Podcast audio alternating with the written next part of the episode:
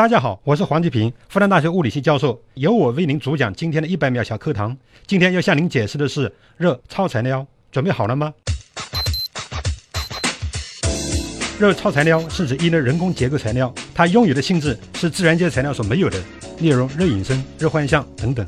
这里所说的热隐身是指热流能够通过绕过物体外围的某个特定区域，而并不影响该区域外的温度分布。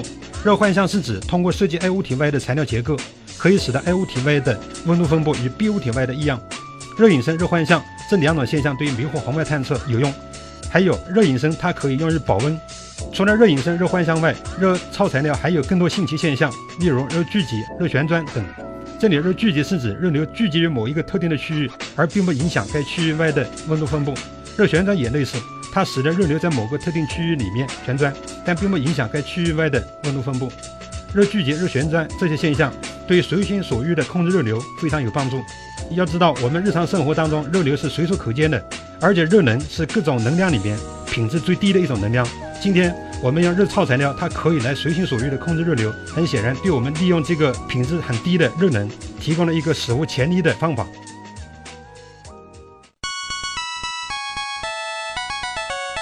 节目准备好了吗？正在将内容进行智能排列。嘉宾的情况呢？正在为您检索嘉宾的特殊喜好，不用那么详细吧？正在为您安装幽默插件，你这是在吐槽吗？正在为您更换全部文字素材，正在删除您的幽默基因，已将节目专业程度调低到百分之三十五。好了好了，马上开始节目吧。正在为您开启极客秀。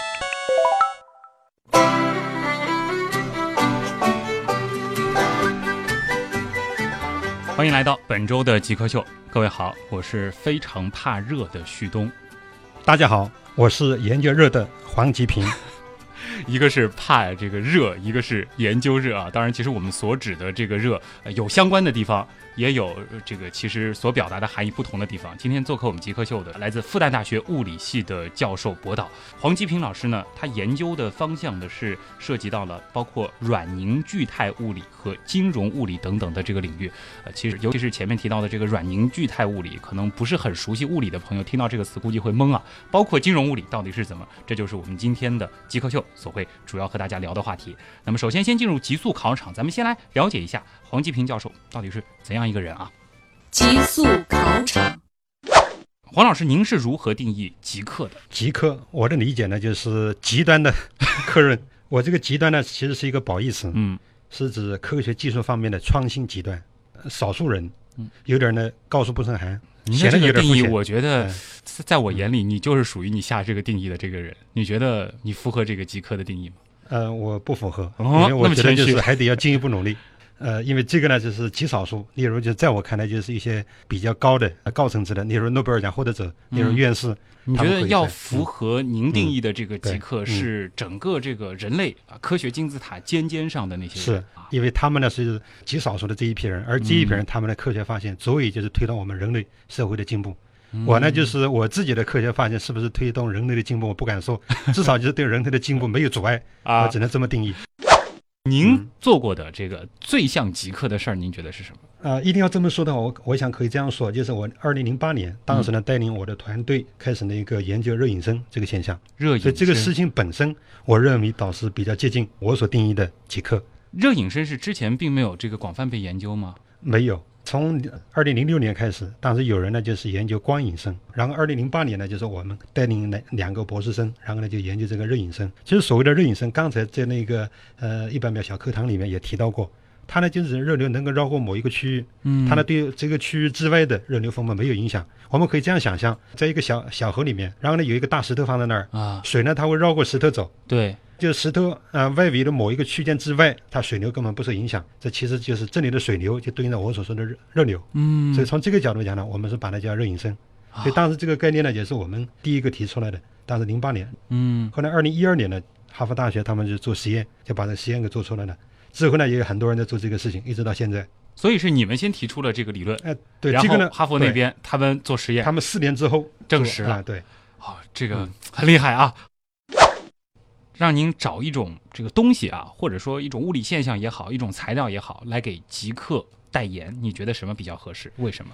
这个又回到我刚才一百秒小课堂说的事情了，就是热超材料。热超材料，，对，因为这个材料的话，它让我们能够对热流进行提供这个史无前例的控制，我认为是非常重要的一件事情。嗯，因为热流在我们自然界这个从能量的品质来讲，所谓能量的品质是指我们这些能量对人类有用的这个程度来比较的话，热能对人类的这个有用性它是最差的。例如就是我们烧饭那个散发很多热量，嗯这个热量都散发到空气里没用的。现在我们想做的事情就是基于这样的一种材料来对这样的热来进行控制，让它听我们的话。听话之后呢，我们就可以让它为我们所用，例如用来发电。发电之后，我们又可以进一步用它了。所以从这个角度讲的话，我认为热超材料应该是可以用来给极客代言，这是我它的理由。能改变这个世界。如果说他真的能够得到一个比较好的这个应用，我希望能。热超材料现在在咱们现实生活当中，这个有实体吗？那它呢是自然界里没有，是我们人为设计啊结构，然后呢把它设计出来的一种材料。嗯。所以这就是需要科学家的那个地方。嗯，如果没有科学家，你说我到直接到自然界里拿一块石头过来，拿一块那个什么材料过来，它并没有没有这个作用，没有的。啊，所以刚才我所讲的那些现象，都是我们人为把它给设计了一个结构，嗯。然后基于这个材料，基于这个器件，然后呢，我们得到了这种新奇的现象，这样我们人才能就是做热流的主人，我嗯。们我们可以控制它，而不是被它所控制住。啊，现在就是需要这个材料学家进一步去开发这样子的一种结构，怎么样这个能够大批量恰恰讲的？是需要，这是一个跨学科研究啊，需要材料学家、化学家、物理学家。当然，这个领域的话是物理学家先做，我嗯本人是做物理的，嗯，您先把这个理论构建好。是您因为是研究物理的，就想问一下，那么多的物理现象当中，你最喜欢哪一种？我不知道那个您有没有听说过嗯时间延缓？时间延缓。对，这个是你是说相对论那一块的吗？啊，对啊这个现象真的是我最喜欢的一个物理现象。嗯举个例子，弟兄两个孪，他们是孪生兄弟，同年同月同时出生，但是呢，就是某一天，其中的一个哥哥他做了一个呃光子火箭，嗯。所谓光子火箭就是以接近光的速度上天去了。然后若干年回来之后，这个哥哥发现呢，可能自己呢才假设才三十岁，而那个弟弟呢已经七十岁了。嗯哼。好，我觉得这个现象很奇妙，它呢是呃狭义相对论里面一个结论，所以呢我自己呢是倒真的很喜欢这个现象，而且很憧憬，就很着迷。第一次可以这么讲，接触到这个理论的时候，对，会觉得这个世界真的很神奇。哎，很神奇，有点不可思议。最喜欢的物质呢？我最喜欢的物质，这个就很容易说了嘛，我很喜欢软物质嘛，软物质我不会以啊它做研究，我呢是靠它吃饭的，嗯 我，们工作什么都是靠它的，是吗？软物质这个可能还是有的人会觉得有些模糊啊，是比如说我我这个捏的这个橡皮泥这种是软物质吗？还是说这个我的席梦思床垫也是软物质？呃，笼统的讲呢，我们日常生活当中很多嗯物质都是软物质。我经常跟学生讲的就是，例如我们说的胶体、液晶、高分子表面活性剂，它们都属于软物质的范畴。而胶体的话，它也包含很多东西，例如那个一些固体的一些颗粒嗯放在液体里面，例如我们看到河里面那个浑浊的水，啊，它其实就是一种胶体。例如我们吃的牛奶，嗯它也是一种胶体，因为它是液体。还有呢，就是液晶，液晶呢，我们液晶显示屏。嗯而高分子的话，例如我们这个呃，我们人就是一个高分子构成的，嗯，所以我们也是一种软物质。也是软物质。像您刚才所讲的这个呃软物质，例如席梦思床垫什么什么的，这里呢是这样的，从某种角度上讲，它也是由软物质材料构成的。啊，这里其实得涉及到另外一个问题了，就是软物质对应的是什么物质？硬物质吗？硬物质，硬物质是哪些？硬物质我们具有一定的固定的晶体结构的这样的一种材料。嗯我们对软物质而言，它的那个基本的功能单元，从通常不是从原子分子这个角度来说，它呢通常是一个颗粒。例如就是我刚才讲，呃，水很浑浊，这个里面浑浊的水里面有很多颗粒在里面。好，我们这时候分析的时候，就可以从颗粒这个层面上来做分析就可以了。但是呢，就是我们通常所讲的硬物质，硬物质什么意思呢？通常是指具有一定晶体结构，而晶体结构呢，它是从原子分子这个层面上来说，例如金属，例如我们戴的金戒指，嗯哼，好，它是一个晶原子排成一定的那个晶体结构，对然后构成的，这就是硬物质。我们可以这么讲，硬物质呢，它是从原子分子层面上，它就很有序的。然后呢，我们在做研究的时候，我们就可以从原子分子这个层面发展理论，然后把它宏观性质给揭示出来。啊，而软物质是不行的，因为软物质它的基本功能单元它是单个的颗粒，嗯，而颗粒本身包含大量的原子分子，所以这时候呢，我们要从颗粒层面上然后出发，然后把它的性质给研究清楚。所以我们研究软物质的性质其实是占到相对更宏观一些。是呃，您怎么看待方法论？坦率的讲，我呃认为我还是蛮有资格呢说这个方法论的。好，为什么呢？啊，因为我认为我们物理学的方法论不仅是整个自然科学的基础，而且是我们今天社会科学发展的一个方向。好，我所理解的物理学的那个方法论，它包含三个，第一个叫实证分析，嗯，第二呢是叫可控实验，第三呢叫理论分析。那为什么是这种三种方法？而这三个方法是互为补充的，它们是缺一不可的。我首先说实证分析，嗯，他呢是在三千年、几千年之前，当时亚里士多德他们做研究分析，他们就是基于实证分析。例如他看那个海平面不平，然后呢他说哦，我这个地球是球形，他这个呢其实就是一个实证分析，什么意思？因为他用自然界里面这个现有的数据，然后呢归纳总结，然后得到一个结论。这个分析方法它有一个优点，就是它的结果直接，但是呢它也有一个缺点，就是它的结果跟原因到底有没有因果关系，这个就说不清楚。嗯，也就是到底是因为海平面不平，所以地球是球形，还是因为地球是球形，所以海平面不平，说不清楚。嗯那怎么办呢？我们通常讲，它呢揭示的是一种相关性。换言之，就是基于实证分析，我们揭示的是一种相关关系。但是我们也知道，对事物的认识，因果关系比相关关系是更进一步层次的认识。那么，然后物理学家呢，就从伽利略开始，我们就发展了一种新的方法，那就是可控实验。所谓可控实验，就是我通过控制变量，然后呢就是研究规律。例如，他在比萨斜塔做的实验，他把那个小球扔下来，一方面扔一个铁球，另外一方面扔一个很轻的球，你说纸球都可以的。好，这两个球就是发现就是同时着地。好，这时候呢，他就控制变量，让球的材料不一样，好，最后得到一些朴实的规律。好，这个是可控实验。还有呢，就是可控实验呢，它也有一个问题，什么问题呢？因为我是伽利略在意大利做的这个实验，那我这个实验到北京去做，到纽约去做，是不是还是用？那也就是它的结果，它具有特殊性，可能不具有普遍意义。那然后怎么办呢？好，固然我们也知道，它对于我们之前的实证分析的结果是从相关关系推进了一步到因果关系，但是呢，它的结果呢又会导致一个新的问题，就是不具有普适性。嗯那怎么办？那就理论分析，这是从牛顿开始做的。啊，牛顿呢，他呢就是用那个数学方法，然后呢就是可以解释已有的可控实验的结果，已有的实证分析的结果，并且基于他这套方法，它可以变化参数，从而预言未来、预言未知的事情。而历史上呢，确实是基于他的这一套理论，一些行星预测出来的。包括我们今天火箭为什么能够上天，我们的这个飞船为什么能上天，都是基于他的这套理论做预言，嗯然后我们人为设计材料。所以呢，就总结一下呢，我们物理的方法论，同时它也是自然科学的基础。对就三个：实证分析、可控实验、理论分析，它们是三个互为补充的方法，缺一不可，非常完备。这是是我们科学的一个基本的思维方法。是所以在讨论很多科学问题的时候，如果不是基于这样子的一种方法和逻辑得出来的这个结论，就没有太多讨论的必要。呃，我是这么认为的。基于这个方法，就是我们这样讲：假如我们这个世界存在百分之一百真理的话，你基于现在这个方法，我们可能得到这个百分之九十真理。嗯哼，如果你不基于这个方法，基于实证分析，仅仅基于可控实验，那你可能得到了这个百分之六十真理，嗯，甚至百分之五十真理。我只能这么说。太棒了。很短的时间，这个不长的一段话，其实应该可以让很多人有很深的这个收获了，可以明白科学到底是怎么一回事儿啊。先想请教一下黄老师，软物质啊，它的这个代表物质有哪些？您举一个这个比较典型的电流变液，电流变液。对这种软物质它非常奇妙，嗯就是我们不给它加电场的时候呢，它的看起来就跟水一样，或者比水水稍微稠一点儿。嗯然后呢，给它加了电场之后呢，它的运动像一个肥皂运动，也就是说，我们加了电场之后呢，可以调节它的这个运动，这非常有用的。例如可以用于刹车，用于离合器等等。就有电场之后，它就一下子变得像是一个凝固的那种状态。是，就是说，有电场通过，呃，我们在两边加一个电极，然后给电极通电它就直接就硬了。啊，对，它就直接就变硬。用我们物理的术语讲，就是发生一个液固相变，它从液体变为固体，这里有一个相变。这个过程是就是在肉眼看来是瞬间的，这个过程在十的负三次方秒实现。太神奇了。这个有视频的话，应该会很震撼啊！这个效果。好，那么就是这种叫电流变液，嗯它一升的价格大约是多少？大约在四十美金。当然呢，跟它的材料配置成分上下会有一些浮动。啊一般而言，一般而言是四十嗯美金啊。那么我们基本上这个四六二十四啊，大家就基本上来来估算一下这个比值啊。那么就请问您一年的收入可以买多少升 电流变液？呃，主要我是那个比较穷的大学老师，所以呢，我的这个收入一年也只能买一千多升。一千多升。是，哦，这其实您回答的还是一个很诚实的数字啊。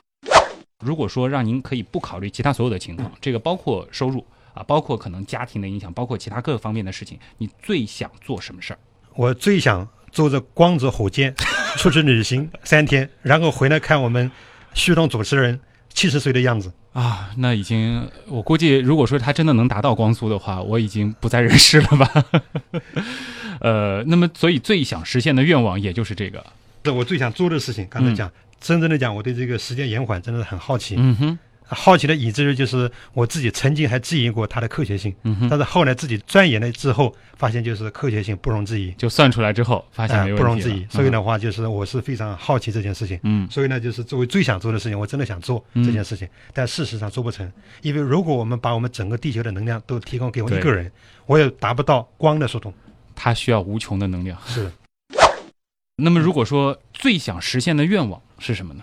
我最想实现的愿望是高徒出名师，啊。因为我现在还不是高徒，我呢就是到复旦已经十年多了，然后呢已经有十五个博士生毕业，嗯。我知道的十五个博士生毕业，今年啊、把今年的也加上去，然后呢我是希望呢就是他们呢非常有出息，然后呢我呢是能因为他们而成为名师，这就是我所最大的愿望，就是高徒出名师。啊，这里可以和大家这个补充一些这个细节啊，就是这个黄老师在呃学生心目当中的这个形象还是这个很高大的啊，这个而且很多的学生都非常喜欢他，而且这个在稍后的访谈部分当中呢，也会和大家来聊一聊，呃，您是在二十七岁的时候就当上了正教授。二十七岁的时候申请啊，复旦大学物理系的教授增高职称。嗯然后呢，就是我们系里在讨论我的申请，在投票是我二十八岁，是二零零五年年初。二十八岁，二零零五年年初的时候。啊、然后讨论通过之后，我呢就是二零零五年九月份就报到，啊。所以呢，当时我是二十八周岁，成为复旦大学物理系教授，啊，比我现在的年纪还要小，您就已经是郑教授了，当时。是吗？我看你很年轻，像中学生。谢谢您，谢谢您。好，咱们一小段广告啊，接下来呢就进入极客刀科学，我们来听听黄吉平老师和他的软凝聚态物理。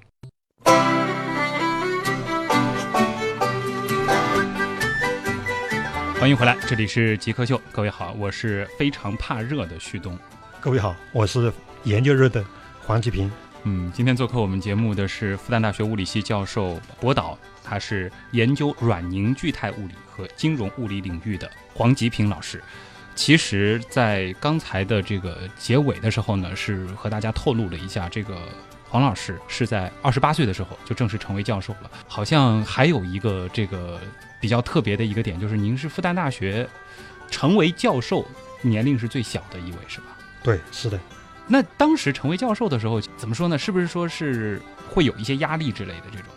啊，没有压力，因为刚开始申请的时候就是个愣头青嘛，愣头青就是什么呢？就是不知天高地厚，啊，然后呢就是申请。嗯，好在呢，就是我们复旦物理系的很民主，我们的同事呢对愣头青呢向来就是还是网开一面。啊，然后呢，我也是作为一个漏网之鱼 进来的。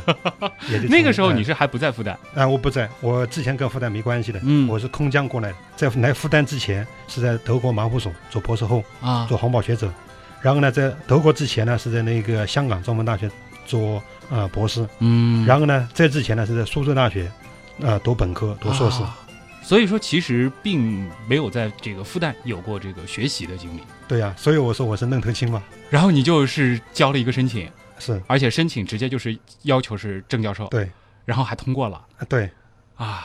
这个复旦这个刚刚过了一百一十一岁的这个生日啊，可以看得出来他还是很有这个前瞻性的，而且是敢开一些先河。对，所以我要感谢我复旦物理系的同事，他们嗯给了我一个非常好的平台。有了这个平台之后，我可以招非常优秀的学生跟我一起做研究。嗯，所以呢，就是我到今天为止已经培养十五名博士生毕业，这都是他们对我的一种包容，一一种鼓励。您做正教授的时候就开始带博士了，是那个时候博士和你年纪差不多大啊、是我当时是零五级的博士，零五级，后来一零年毕业，当啊时招了三个博士生。然后事实上这期间呢，就是我也有一些那个博士生，例如最大的是比我小两岁，然后呢，我也协助其他老师指导一些博士生，嗯他们有比我大的，比你大的。对，有有有七二年的，我自己呢是七七年的，那些博士当时这个听说他们的博导只比自己大那么一两岁的时候，是一种什么样的想法？啊，这个倒没有什么特别，因为我是老师，他们是学生嘛，嗯。沟通起来也许可能因为年龄比较相近，还比较融洽，嗯，所以这个呢倒没有特别的那个但我可以想象，在你刚刚当正教授的嗯。那一段时间，这个校园当中，其实关于你的传说应该会不少。毕竟这个可能很少有那么年轻的教授。是有一些议论，啊，但是更多的议论的话，就就好奇到底是谁，到底是怎么样一个？人？对，对 因为我后来零八年参加学校组织的一个青年干部培训班嘛，嗯然后大家都很好奇。嗯，很有意思的一段经历啊。那么咱们先回过头来聊聊您的这个研究领域啊。您是这个软物质这个领域的一个新的领军人物啊，这很多其实都有这样的这个报道和评论。那么和大家简单的来说一说，就是这个软物质它有什么样的这个特征性质，以及这个具体的这个发展和应用首先呢，我得纠正一下，啊我呢是被领军的，被领军是被其他人领军啊哈，啊，所以呢，就是从这个角度讲呢，就是在别人的带领之下，然后呢，我们也做了一些那个研究。那么软物质它基本情况呢，呃，就比较好说了。通常我们是指对胶体、液晶、高分子、表面活性剂研究这些对象它的物理性质。那么所谓的物理性质呢，我们通常关心的是力学性质、电学性质、光学性质、热学性质，甚至声学性质等等。因为它的特征啊，它的性质非常非常多。我举两个有代表性的例子。第一个例子呢，就是热超材料，刚才也介绍过，它呢是我们人为设计的一种结构材料。而这种材料的诞生呢，它就让我们能够随心所欲地控制热流，从而呢让热能不再是废能，从而能够为我们所用。所以从这个角度讲，它的发展和应用前景，我个人认为还是比较巨大的。所以热超材料它就是一种软物质。它呢就是在实验制备的时候，我们必须要用到软物质材，因为我们通常是要几种材料把它设计一个结构，然后呢其中必须要有软物质材料。为什么呢？是因为我用不同的材料，两个材料接触的时候呢，它们会产生一一些接触热阻。而软物质材料的话，好处就在于它跟其他的固体材料靠在一起的时候，它这个接触热阻小的可以忽略。那这样的话，就是我们就可以很方便的来实现我们对热流的控制。呃我还想举一个例子呢，就是电流变液。电流变液这个呢，真的是非常重要。你想，本来像水一样流动的一个呃这么一个液体，嗯，然后呢，你给它加电场之后，哎，它突然变成好像像那一个肥皂这么而一个，且在一毫秒的时间内啊就可以完成啊这样的一个转换对，。是这个量级的时候，它就瞬间产生这种变化。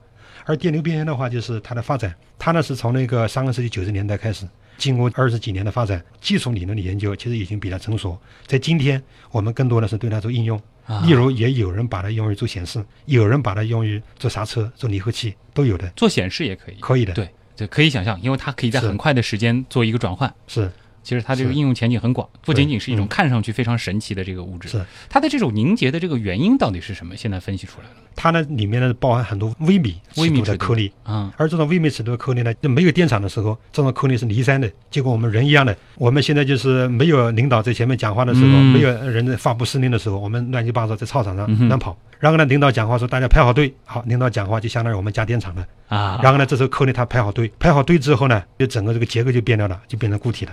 非常形象，哎，是而且秒懂 对是 啊。这种现象的液体其实可能还还有很多，是吗？是。另外，例如那个磁流变液，啊磁流变液呢，它是电流变液的一个呃类推，就在嗯磁学方面的一个类比，就是我们可以对一个液体里面放那种磁性颗粒，例如次氧化三铁这种磁性颗粒，微米尺度的，你把它放到硅油里面，然后给它加磁场，它的这个粘滞系数就是硬度也会很快，就会瞬间就会从液体变为固体啊。还有一种叫铁质流体，它呢也是这样的。但是呢，它跟刚才讲的两种不太一样，它的粘滞系数也会显著变化。但是呢，因为它里面呢是一些纳米尺度的颗粒，刚才我一直强调是电流变液里面是微微米尺度的颗粒，所以呢，它粘滞系数也会变化，也会显著变化。嗯哼但是呢，它就呃不会像那个电流变液、磁流变液那样，就是特别显著。嗯嗯就是因为它的这个列队的这个士兵要小更多了。是虽然说我们在这个检测上，它的这个嗯数值上，它的这个变化还是显著的，但是是可能我们肉眼上就没那对么，直它就有。它的用途，例如它啊可以用于密封，例如那个呃宇航员上天穿那个衣那个太空服，啊你必须要密封嘛。嗯那密封怎么办？当在六七十年代，当时就已经用铁丝流体去做这种设计。嗯，其实很多时候我想到材料，我会很狭隘的觉得这个材料必须是这种比较坚硬的固体、硬硬的东西。但实际上，其实有很多的软软的东西，或者说它不是特别纯粹的东西，它在这个未来也会有非常广阔的应用前景，而且它能实现的很多功能会颠覆我们对于材料本身的认知。对是这样的。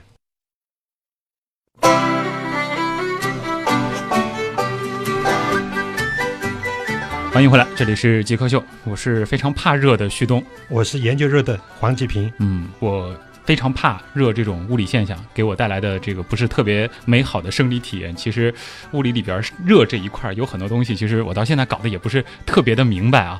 那么今天我们请到的专家啊，就是复旦大学物理系的教授博导啊，他研究的是软凝聚态物理以及金融物理领域。黄吉平老师，呃，这两个领域其实都是放在这个热下面的啊，不是的，不是放在统计力学、统计力学力学范畴。啊因为统计力学历史上呢，它是从那个热力学一啊、延伸出来的，啊，所以说归到祖宗是到热力学里去是啊可以。这么说。所以您真正研究的这个领域，如果说就挑一个的话，应该是统计力学。对，统计物理，统计物理，这个其实也会带出来接下来我们很好奇的一个疑问，就是您有一个金融物理的是研究的这个领域，呃，大家就会觉得金融和物理这两个东西它怎么会有联系呢？事实上呢，对金融物理，我们呢就是用物理学的思想方法来研究经济金融问题。那么我们这么做的话，就是呃，因为方法就这么样，就统计力学那一套，嗯仅仅是把研究对象从我们传统的物质世界，然后推广到人类世界。而物质世界跟人类世界最大的不同点就在于，我们人类世界具有学习能力，具有适应性，而物质世界没有这个方面能力。除此之外，其他都是一样的。所以从这个角度讲呢，我们是可以把物理学的思想跟方法去推广出去，去做经济金融市场的研究。嗯这么做呢，我们认为它的好处呢，至少有两点。第一点呢，就是可以把我们传统物理的研究范畴从物质世界推广到人类世界，可以丰富我们传统物理的研究。第二个用途就是它呢对经济金融学发展也是有益的，因为我们可以换一个角度重新审视经济金融里面的某些问题，嗯例如市场的调节机制看不见的手，例如风险收益均衡。所谓的悖论，我们都可以做研究的，而且确实可以有一些新的发现。您是会把比如说金融市场就想象成是一种软物质，对，它里面是有很多颗粒，每一个颗粒就相当于是一个人。只不过呢，就是在我们通常的，例如像电流变液这种系统里面，颗粒跟颗粒之间的相互作用，它是通过电学相互作用；嗯而在我们这里呢，我们人跟人之间的相互作用，我们是通过信息交换。例如我现在在跟你讲话，我们有相互作用的，这也是一种相互作用。所以从统计物理的范畴，我们就可以对这种现象做研究。啊，而且说当这个市场当中的这个个体它的数量足够多的时候，是它就越来越像在物理世界当中所表现出来的一些性质。是，统计性质很多。一旦用统计来代表的时候，其实它的这个误差就不会特别大了。虽然说每个个体的差异会很大，对啊，这是一种研究方法。对，它除了在金融领域之外，其实可能其他的领域也可以用这种方法来思考。对我们当前主要是在金融经济领啊域做事情。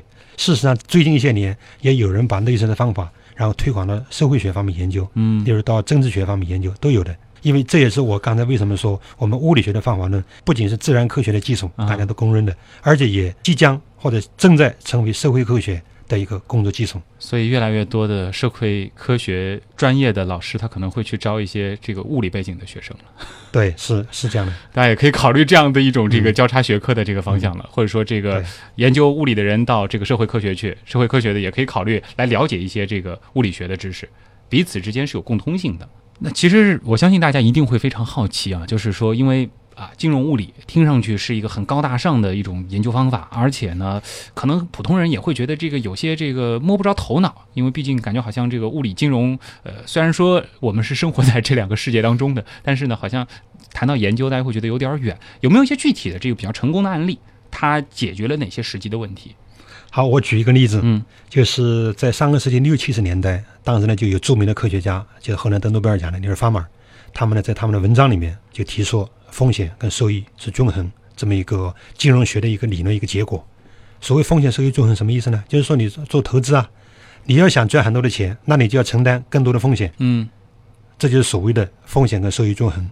但是后来到一九八零年，MIT 美国麻省理工学院有一位非常著名的教授，他呢叫波曼，他们呢通过分析一些公司的一些数据，得到一个相反的结论，说风险跟收益这里出现一个悖论，风险越大，收益未必大，可能是小。啊好，他这个发现呢，就是后来在呃文献里，大家就给他一个专门一个名字，就叫波曼悖论。嗯哼一直到今天，这个悖论还是有很多人在做研究。那么我们作为一个物理学家，那我们在分析这个问题就很清楚了，因为它两个结论是相矛盾的，一个是说风险越大收益越大，一个呢是说风险越大收益越小。我们听力截然对立。那么很显然，这里必然是有一个条件，当这个条件满足某一个条件的时候，它是第一种情况存在；嗯当条件变成另外一种情况的时候，它是第二种情况存在。然后呢，我们就呃用物理学的方法来做，例如我们就设计实验，就召集了一批人，然后呢，我们就设计那个呃场景，然后让大家交易，然后我们做分析。分析下来，我们结论是这样的：就是当市场是封闭的市场，并且是有效的市场的时候，这时候呢，风险收益是不均衡的，也就是说，不满悖论是成立的，反之就不成立。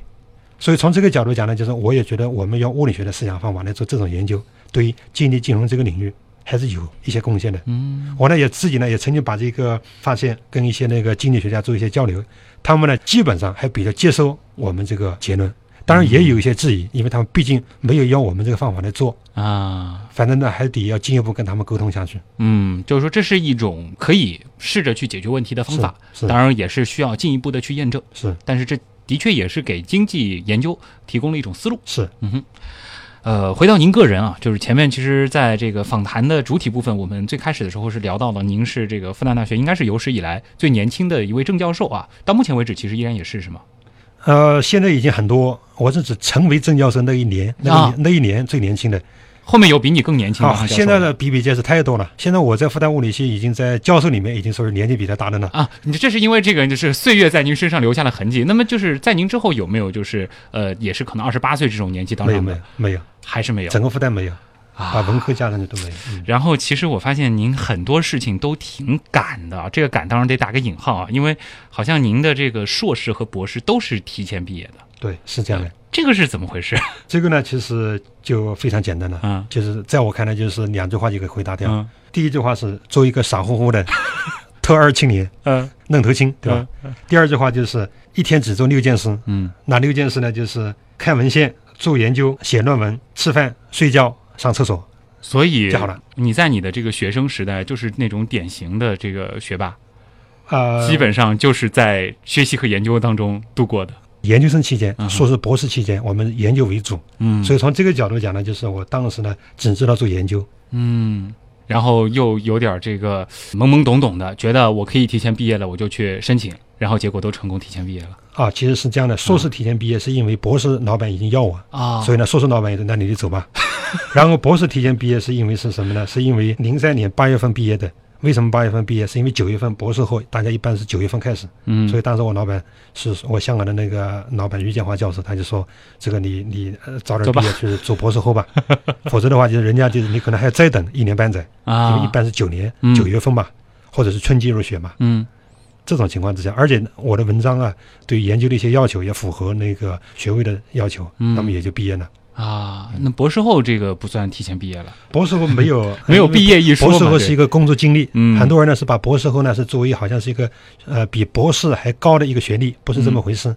博士后他仅仅就是一个工作经历。嗯我做过博士后，我对别人称我不可能是说啊某某某博博士后那没意义的哎，他仍然是某某某博士，嗯仅仅就是有一段这么一个独立的工作的一个经历，博士后是这样来的。然后这个当上教授也挺赶的。那么这个有没有这种困惑啊？就是说你在二十八岁的时候，呃，就可能很多人这个追求这个前半生的这个事情都追求到了，这个会觉得这个感觉会有点这个，我再去追求些什么呢？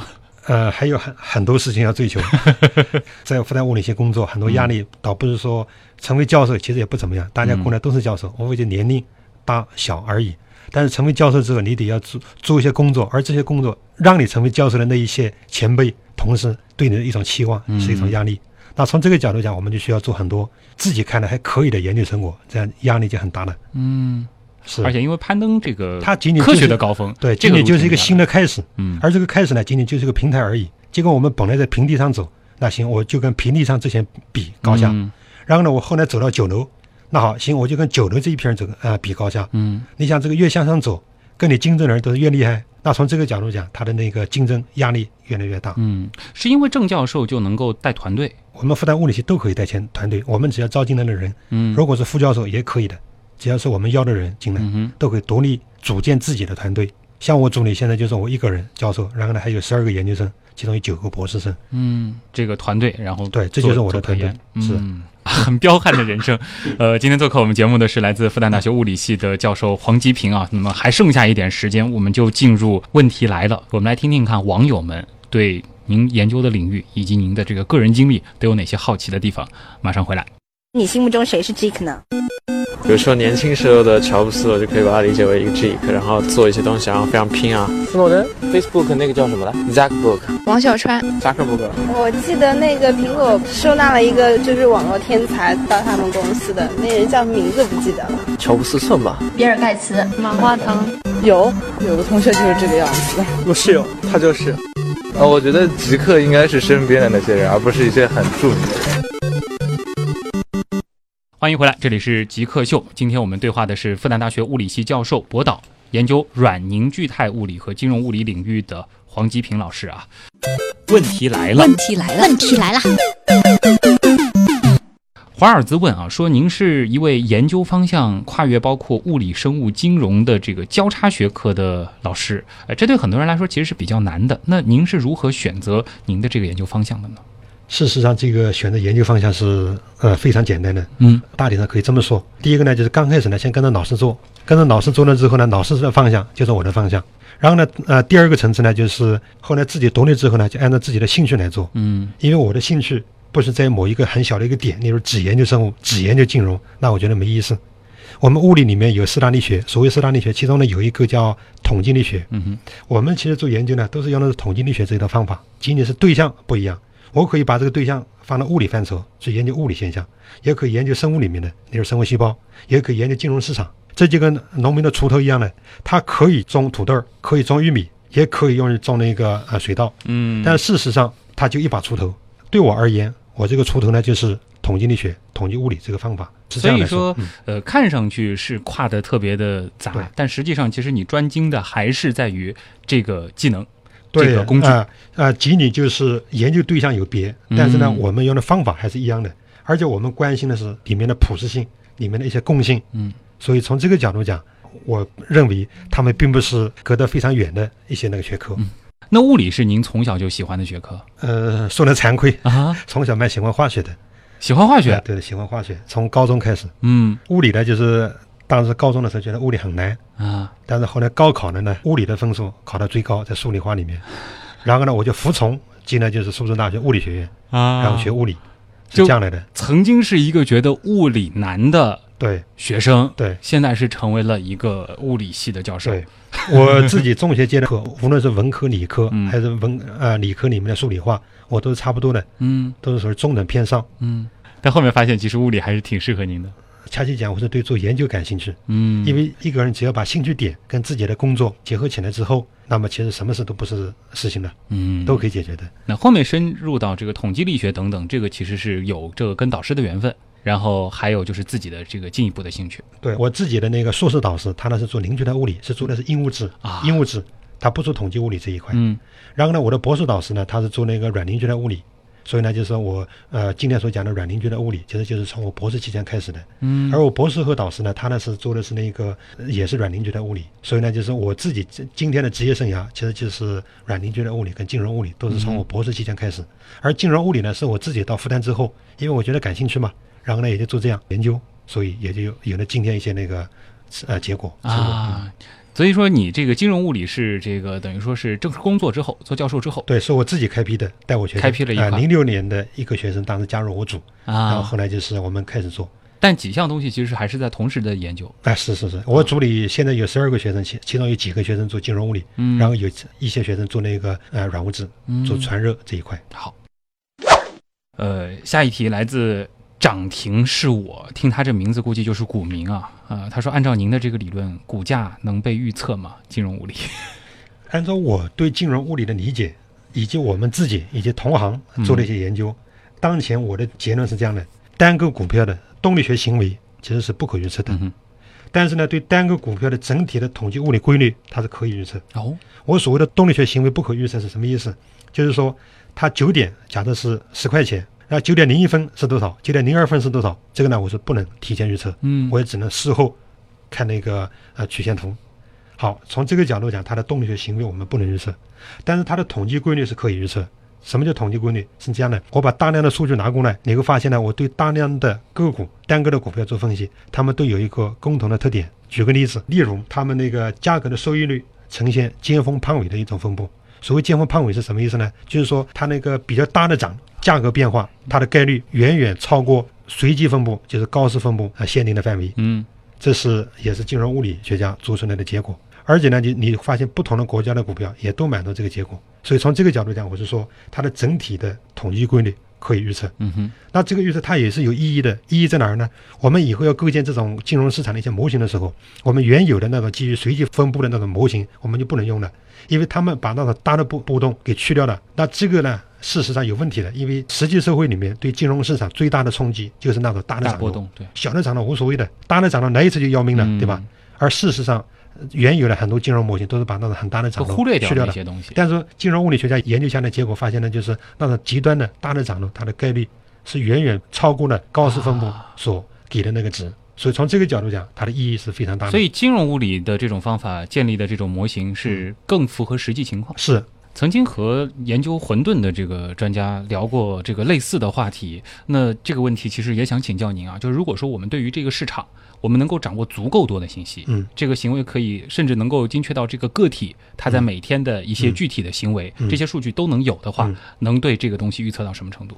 呃，我认为还不能预测，还是不能预测？因为啊、这里是什么呢？因为人啊，他是多变，嗯，人呢，因为环境的变化，它会有很很大或者很小的变化，这种不可预测性，很多时候呢，我们是不能把握的。像刚才您讲的这一块呢，其实我们今天呢，有很多人在做研究，研究什么呢？大数据。对。而大数据呢，就很多人在做这种研究，他的意思就是我把整个上海证券交易市场所有股票这些炒股人的所有的信息都给你，然后呢，你能不能分析？因为很多信息，例如我几点嗯，买单，对，几点呃卖。好，基于这样的一种大数据做分析，那可以做预测吗？已有的结果显示还不行。和实际的结果差的还是很远。对，因为就是我们市场，它呢是一个动态的一个市场，它在发展的时候呢，它必然要受到很多外部因素的影响，嗯可以是政治方面的，可以是经济方面的。所以从这个角度讲，我们对股市的那种精确的动力学的那种个股的预测，其实是有问题的。嗯，与你无关。他问的这个问题是这样的，就是说，呃，在实验室里，真人统计物理学这又是怎么回事儿？这好像就是您刚才说的那个，我们做金融物理的时候，找一帮志愿者来做实验。对，哎，这是一个个什么样的过程呢？和大家说说看吧。对，呃，事实上是这样的，我所说的真人统计物理学是这样的，因为我之前跟一些物理同行交流，我跟他们讲啊，我也做金融物理，然后他们会眼睛睁得很大，嗯说你这个人什么金融物理不懂。会觉得你不务正业吗？对，不务正业。尽管我是我也是物物理学物理学工作者，嗯他也是。然后呢，我跟他讲金融物理，他啊、不知道你在说啥。嗯因为有很多的呃一些老先生，他们可能是做那个历史物理啊，做天体的，他们根本不关心这一块。后来我想呢，事实上，因为我们很多时候要做实验，我组里主要是做实验的，做实验金融物理学的，所以呢，我后来就跟他们讲，我呢做的是实验室真人统计物理学。我们在实验室里面用真人来做，做的是什么呢？统计物理方面的呃研究。哎，这么一说，他们就懂了。而且这个人人很多时候那种交易行为都是跟金融有关的，嗯所以呢，自然而然就是可以呃用这个名词去跟物理学家交流。嗯所以呢，这就是今天我为什么跟很多物理学家讲，我说哦，呃，实验室证人统计物理学，一说他们也就懂了。实验室真人统计物理学，我总算发现这是一个完整的词语。对实验室真人统计物理学。在实验室里面做的正儿八经的人，因为什么？我们也可以在实验室里用机器人来做。对所谓机器人做是我在电脑里面编一些程序，嗯而程序里面就是我可以给他一些代理人，代理人我赋予他一些智能，然后让代理人在我这个人造的模型里面跑。这个呢也是属于呃，有些人也把它叫实验室实验，但这个实验呢就不是正儿八经的人，但是这个得需要多少人？感觉人太少的话，这个样本应该这个太少不行吧？我们一般就是呃几十、上百人。啊，三百人。我们通常在做的时候呢，是先呃构建一个计算机模拟，我们把模拟结果先有，然后呢做实验，然后呢两者呃做比较，然后、嗯呃互相纠正，从而得到我们结果。那是不是和这个咱们比如说一些调查公司，它这个选择样本的时候也会考虑，就是说这个人的这个性别比例啊，啊，这个有相通之处，但是不完全一样，就是也是需要考虑一些实际情况的。需要的，必须的。那么，个如何避免一个问题，就是这些人在实验室的这个情境下，他反映的这个行为，对受到这个实验本身的影响呢？当然，物理学研究的一个擅长就是把一个复杂问题，我们把它给粗粒化。所谓粗粒化什么意思啊？就把它主要的矛盾给抓出来。然后呢，我们把主要的矛盾抓抓出来，然后在实验室里面，嗯我们构造一个系统。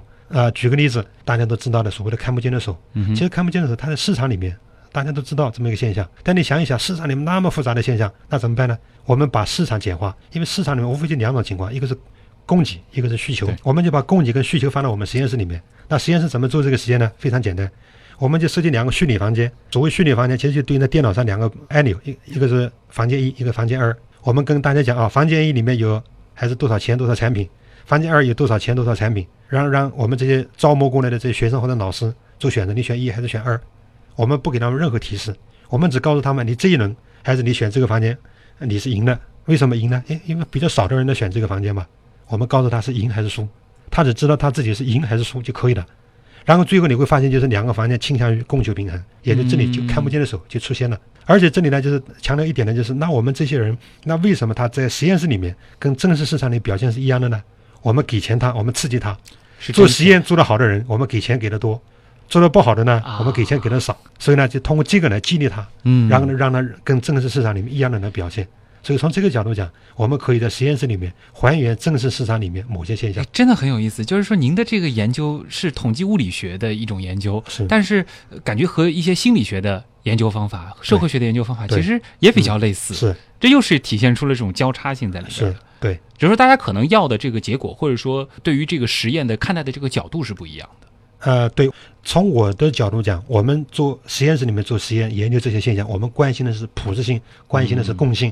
而例如很多心理学家做实验经济学研究的那些经济学家，他们关心的是个性。我举个例子，例如研究那个农民工进城，经济学家他就关心，例如我研究上海的农民工进城，上海有多少区县啊，大体上有多少劳力，然后呢，他们也可以做实验，然后他们会得到他们的结论，他们那个结论得到之后呢，只对上海适用。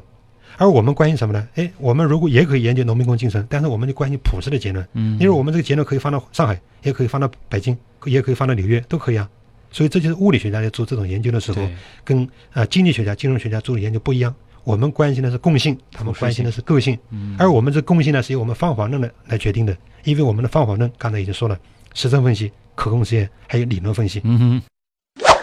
呃，小喇叭问的是这个偏向您个人的一个问题啊。他说这个应该您。平时的这个科研任务是非常重的啊，但是呃，在网上检索了一下，发现这个您的学生对您的评价都非常的高，这个我也看到了，好像曾经还评到过一个明星导师是吗？你是怎么样平衡这个科研和教学之间的关系的？因为我个人认为呢，一个大学最最主要的作用就两点，第一点呢就是传承，第二点就创新。嗯，所谓传承是什么？通过什么实现呢？教学，就把那个已有的知识教给学生。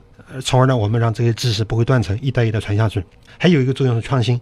我本人呢是在那个复旦大学工作，所以呢，我的职业是教师，我要做教学工作。我的科研呢是副业，也就是从属于教学的。也就在我看来，其实教学第一，科研第二。就您觉得您的身份首先是一个老师，对，再是一个科学家，呃，科学工作者。科学工作者还是很谦虚啊。科学家的话要成家的不是一般人。就先想做好一个教师，对，然后再做好一个科学人。必须的，嗯，因为大学你想，它是传承知识，然后创新知识，传承是放在第一位的。嗯，如果传承没传承好，我们一个劲的创新，那根基不牢，大楼要倒。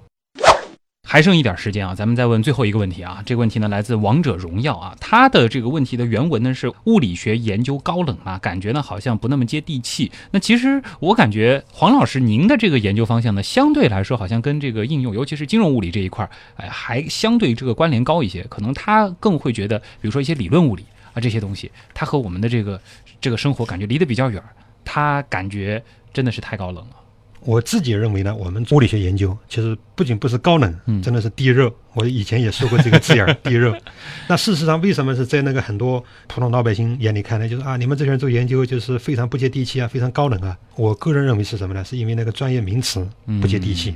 例如，你看那个雾霾，这个大家都懂，我们偏偏说叫胶体。或者是气溶胶，哎，这个一听大家就不懂了，哎，你们很很高冷啊。但事实上，你像雾霾，我们每天都在呼吸，对吧？所以这个呢，就是有什么高冷呢？非常接地气。但事实上呢，就是呃，也就是说，我个人认为是一些专业名词使得物理学研究好像显得呃不接地气。但事实上，我们的研究对象以及我们的研究成果跟人类呢是息息相关。这里呢，我举一个例子。这个例子呢，也就是在不久之前，我们大家媒体都广泛报道的，呃，粒子物理里面的一个一个研究成果，那就是上帝粒子的发现实验是怎么观测到的。这个事情呢，当然后来是给诺贝尔奖的。好，那可能普通老百姓看到这个新闻报道，觉得很很奇怪的，说哦，我们给政府给国家交这么多呃钱让你们做研究，你们就研究一个上帝粒子，上帝粒子跟我们没有任何用途。坦率的讲，上帝粒子本身跟我们普通老百姓真的是没有八辈子的呃都用不上。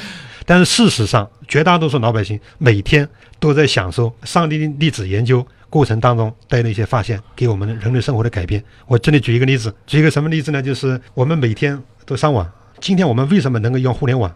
它呢是起源起一九八九年。当时呢就是欧洲核子研究中心，当时呢就是呃里面有一个科学家，他的名字呢叫 Berners Lee。这个人呢，就是当时呢，他为了使世界各地的物理学家能够方便联系他们这个研究中心里面一些实验、一些数据，啊，然后呢，他就发明了一种新的网络系统。这个网络系统呢，我们今天就把它叫万维网。他发展了一些概念，例如什么 URL、嗯超连接什么什么的，HTTP、HTML、HTML，一直到今天仍然使用，每这都是。物理学家带给我们啊，的这。是物理学家用的。他们发展这个呢，仅仅是为了研究呃他们想研究的事情，嗯包含上帝粒子。然后呢，在研究过程当中，他哎呀，我们这个交流不方便，你看全世界那么多人想要获获得我们的数据，嗯那怎么给他们嘛？哎，这时候他说哦，我们发展一个这个外围网嘛，然后呢就把这个网给做出来了。好，你想今天的上帝粒子固然跟我对我们而言。普通老百姓没有任何用途，但是我们普通老百姓离开不了互联网，嗯离开不了 HTTP。就我们在探索这些最终极问题的时候，我们这个路上其实会有很多攀登的工具，而这些工具其实这些技术对。就会在我们的日常生活当中得所以基础到广泛的应用。基础研究它通常呢是给我们带来两方面呃嗯作用，一方面作用呢就是基础研究它的直接成果，它会导致可能有翻天覆地的变化。对。例如法拉第的电子感应定律，嗯。我们今天还在享受它带给我们的变化，否则我们哪有能电能这么，呃方便的使用呢？第二呢，就是我们在获取这些结果的过程当中，我们必须要发展一些新的手段、一些工具，而这些新的工具可能一不小心就改变我们的生活。嗯好，所以从这个角度讲呢，就是物理学呢，不仅它是接地气，嗯，而且跟我们每个人息息相关，就有如空气跟水一样重要。更何况我们就生活在这个被物理规律所支配的世界当中，是其实物理无处不在。是，好，那再次感谢来自复旦大学物理系的教授博导黄吉平老师做客极客秀，谢谢您。谢谢。那么以上就是本周的极客秀，我是旭东，咱们下周再见。